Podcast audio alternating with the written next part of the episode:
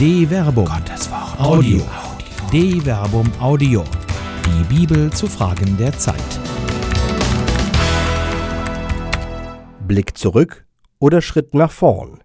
Die Israeliten in der Wüste und Europa in der Krise. Von Till Magnus Steiner. Großbritannien hat sich für den Ausstieg aus der Europäischen Union entschieden. Ganz Großbritannien? Nein. Schottland, Nordirland und die Wähler unter 30 Jahren haben sich deutlich für den Verbleib in der Europäischen Union entschieden. Es ist eben nicht jede Entscheidung des Souveräns eine souveräne Entscheidung. Am Ende bleibt ein Scherbenhaufen.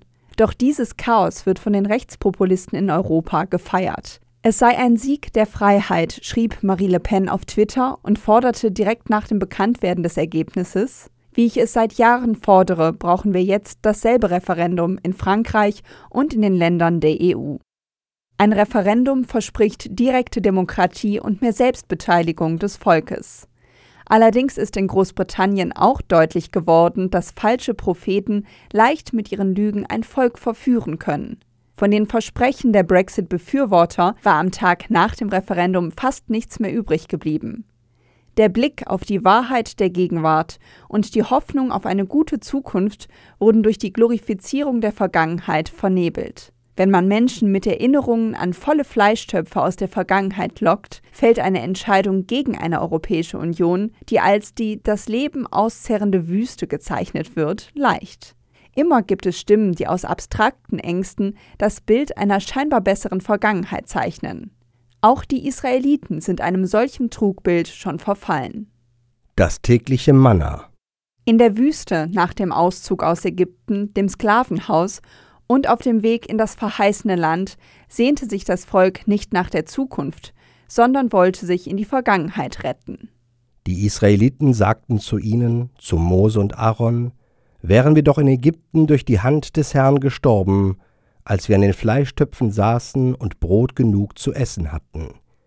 Ihr habt uns nur deshalb in die Wüste geführt, um alle, die hier versammelt sind, an Hunger sterben zu lassen. Exodus Kapitel 16, Vers 3. Kurz vor dieser Klage wird berichtet, wie das Volk Israel drei Tage lang durch die Wüste So wanderte und kein Wasser fand.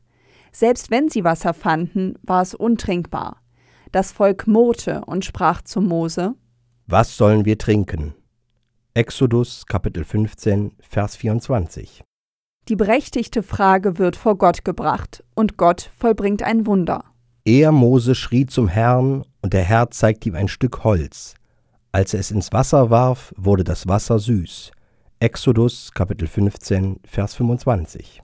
Der Gott, der Israel aus dem Sklavenhaus in Ägypten befreit hat, zeigt, dass er auch der Versorger Israels in der Wüste ist. In der Wüste versorgt er sie mit überlebenswichtigem Wasser. Dem Volk geht es gut.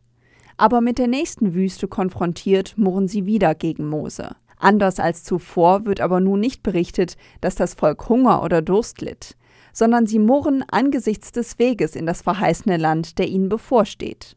Dann kamen sie nach Elim. Dort aber gab es zwölf Wasserquellen und siebzig Palmen, und dort lagerten sie am Wasser.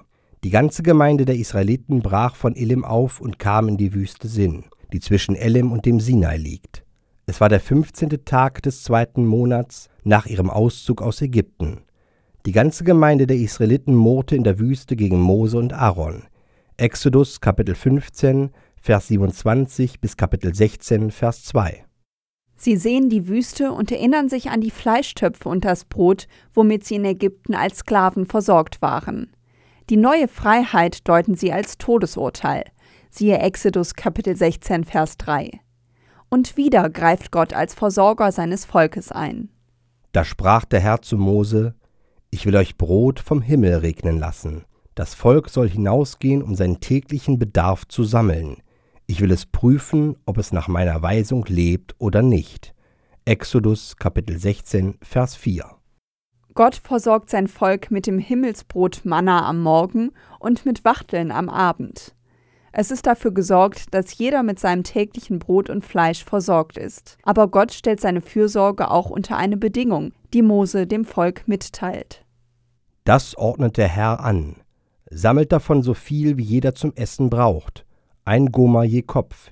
Jeder darf so viel Goma holen, wie Personen im Zelt sind. Die Israeliten taten es und sammelten ein, der eine viel, der andere wenig. Als sie die Goma zählten, hatte keiner, der viel gesammelt hatte, zu viel, und keiner, der wenig gesammelt hatte, zu wenig. Jeder hatte so viel gesammelt, wie er zum Essen brauchte.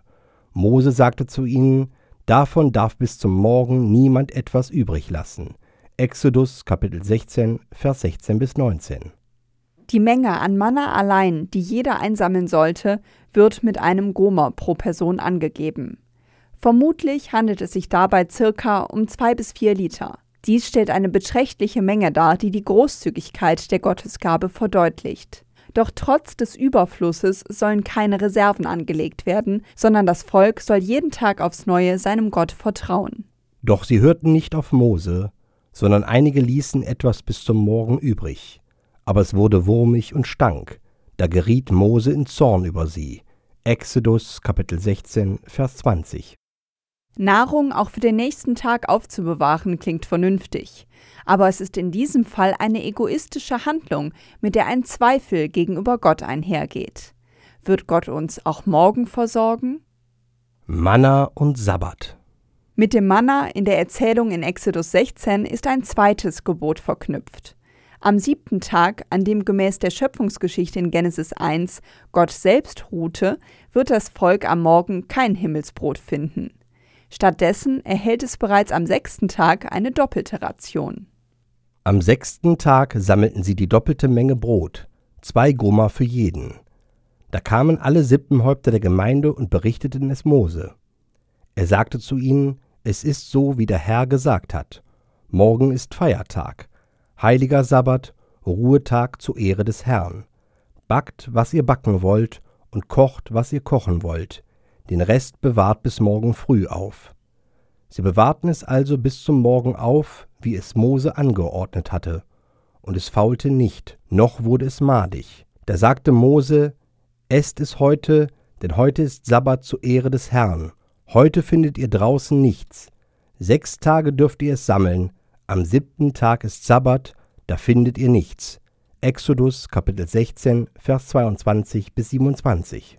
Sowohl für den sechsten Tag als auch für den siebten Tag der Woche war das Volk somit versorgt. Aber selbst im Überfluss verlangt der Mensch noch mehr.